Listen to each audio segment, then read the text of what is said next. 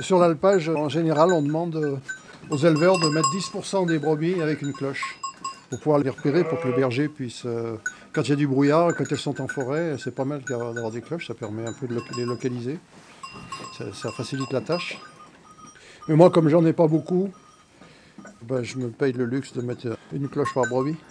Elles ont toutes des cloches. Alors théoriquement, on les enlève quand on les rentre en bergerie. Mais, mais j'aime bien, euh, j'aime bien ce bruit dans la bergerie, moi. C'est le bruit des cloches qui reste toute l'année. Ben, je les enlève euh, au moment de les tondre. Je les remets après, juste avant de monter à l'alpage. Voilà.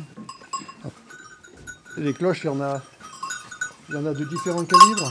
Celle-ci, elle, elle, est plutôt grave. Celle-ci est plutôt claire. Selon la, taille de la cloche. J'essaye de mettre celles qui sont le plus graves, de les mettre sur les brebis les plus âgées. Et sur les jeunes, je mets celles qui sont plus claires. C'est mon petit réglage à moi.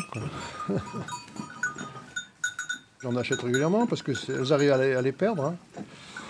Quand les colliers cassent, elles sont en forêt, elles, elles, se coincent dans une branche, le collier arrive à casser. Quoique maintenant, ces colliers, ils sont assez costauds, ils tiennent bien.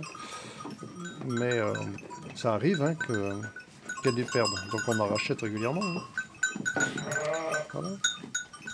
C'est un budget, les cloches. Hein. Mais bon, comme moi, c'est un petit élevage.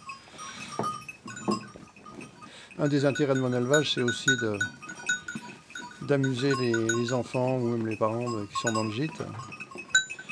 Eh ben le, le, bruit de cloche, ça fait partie aussi du décor. La raison principale, c'est fonctionnel, c'est retrouver ces bêtes facilement quand on les voit plus et qu'on peut les entendre. Et puis il y a aussi le plaisir d'entendre les cloches.